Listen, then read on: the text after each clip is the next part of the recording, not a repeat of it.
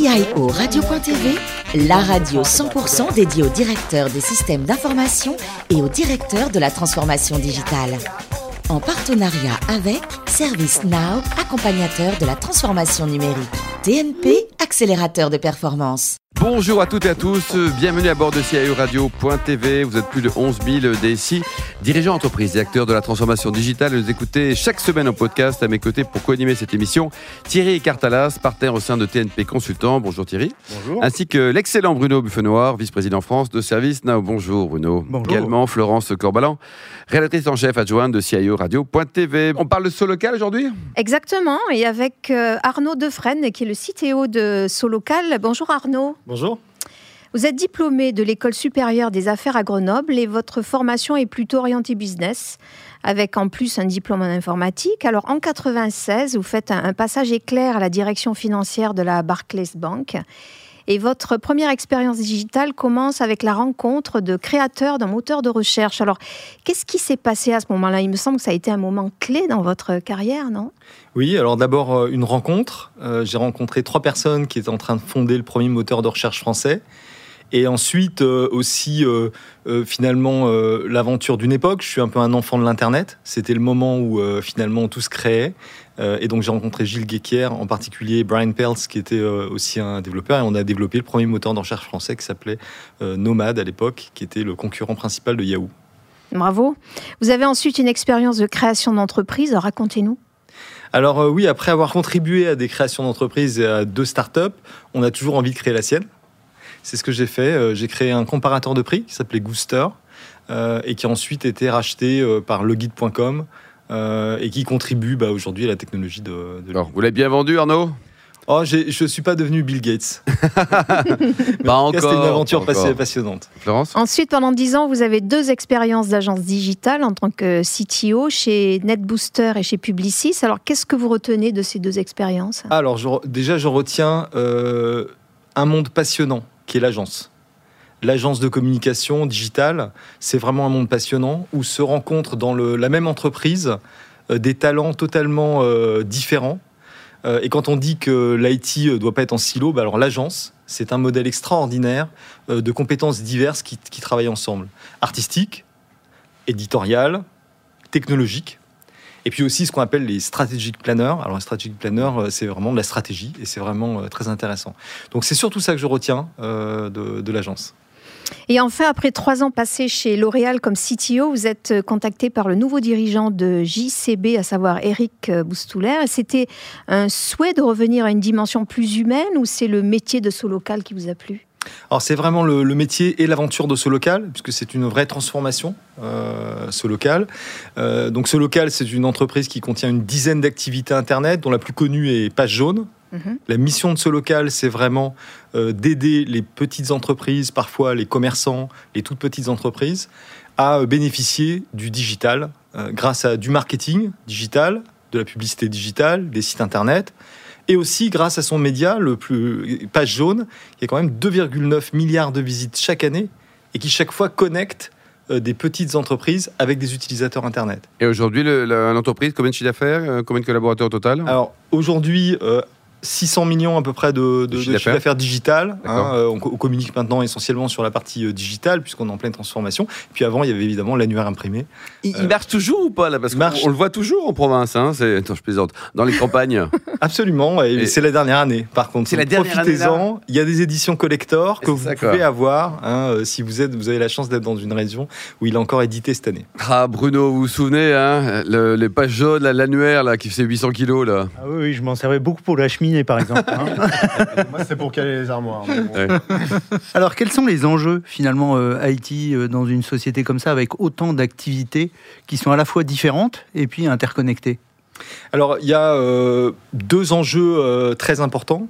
Premier, c'est un enjeu de transformation. On vient de parler de l'annuaire euh, page jaune, donc on parle d'une entreprise qui avait l'essentiel de son activité qui était sur le papier. Aujourd'hui, ce local, c'est 85% de l'activité qui est digitale, et en 2020, ce sera en fait 100%, puisqu'on va arrêter euh, Le papier, quoi. le papier. Oui. Sniff. Mais c'est comme ça. Ça, c'est le premier enjeu. Le deuxième enjeu, c'est la collaboration. Euh, clairement, vous l'avez dit, c'est une grosse équipe. Donc, l'équipe euh, technique de, de ce local, c'est 500 personnes. Euh, et, et ça, ça concerne que l'IT, mais ce qui nous intéresse évidemment, c'est de travailler avec le business. Et donc, c'est des équipes encore plus, plus, plus importantes. Et donc, la collaboration, c'est vraiment le principal enjeu. D'accord, mais finalement, euh, vous parlez d'IT, vous parlez de business. J'ai l'impression que pour vous, c'est la même chose. Il y a, il y a- il y a- le, le- l'IT, c'est du business.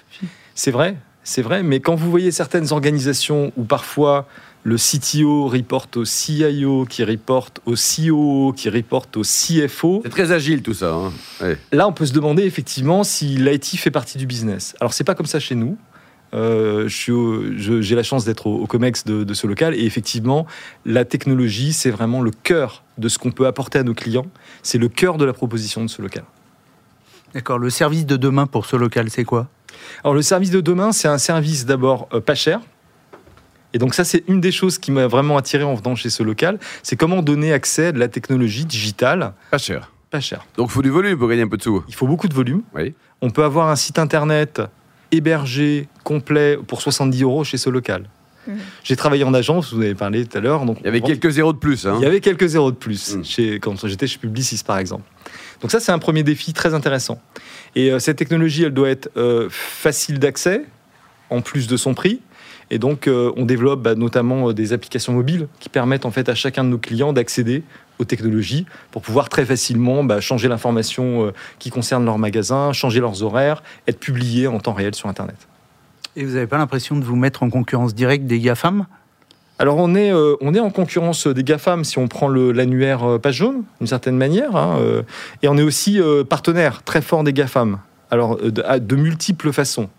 D'abord, l'information que vous trouvez euh, dans Google, la plupart du temps, provient de, de ce local, puisque nous gérons les inscriptions euh, dans Google, dans Facebook et dans tous les annuaires pour toutes les PME qui sont, qui sont clients de ce local, euh, et donc beaucoup de PME.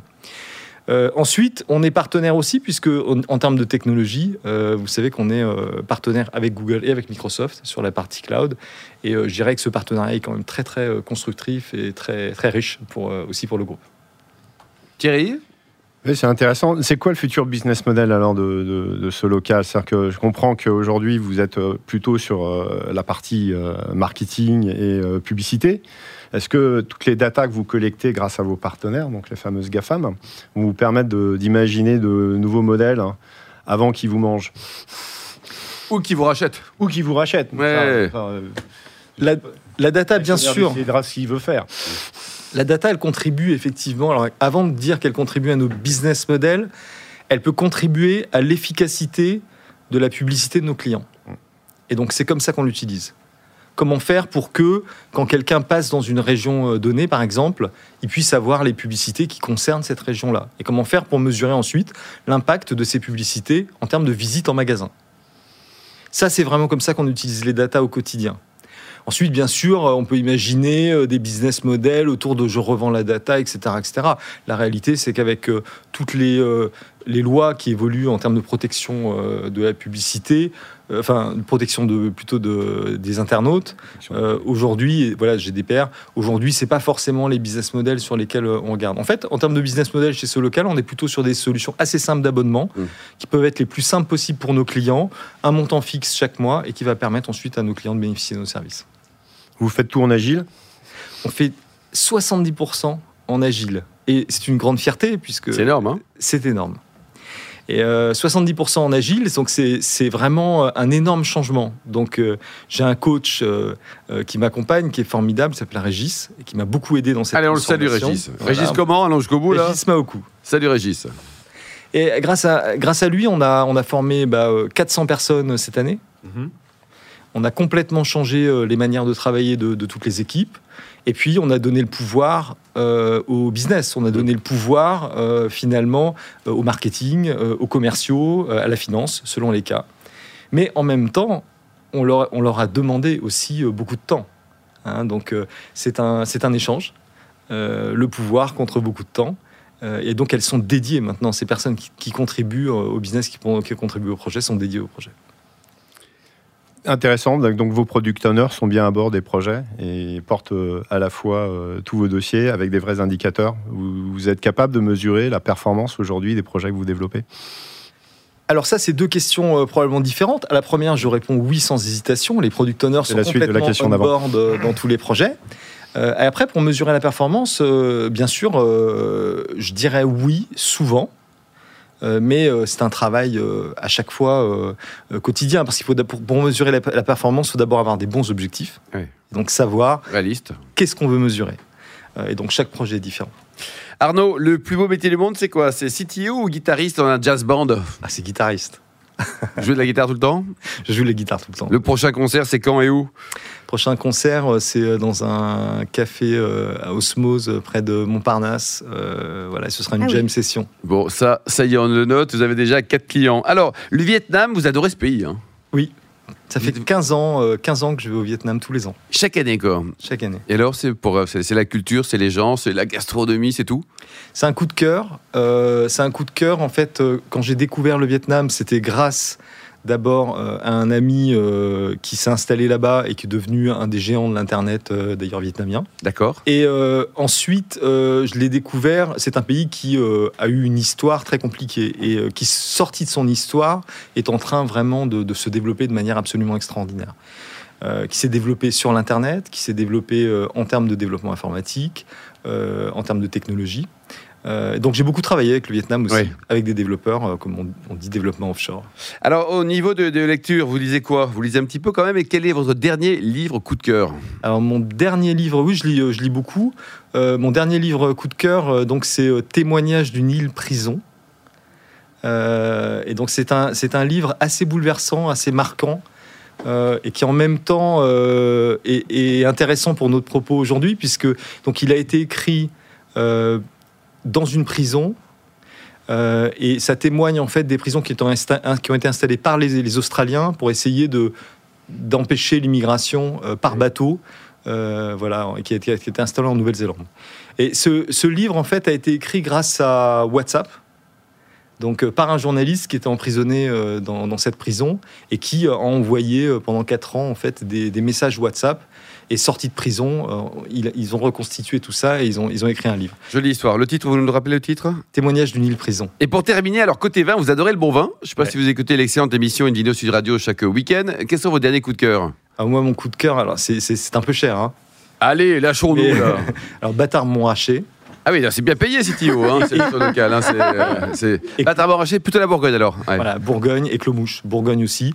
Euh, deux blancs euh, qui sont absolument Ah exceptionnels. bon. C'était des, des vins récents ou des vins déjà un petit peu âgés Il y avait combien d'années? Ah, il faut au moins 4 ans quand même. hein. Au moins 4 ans, quoi.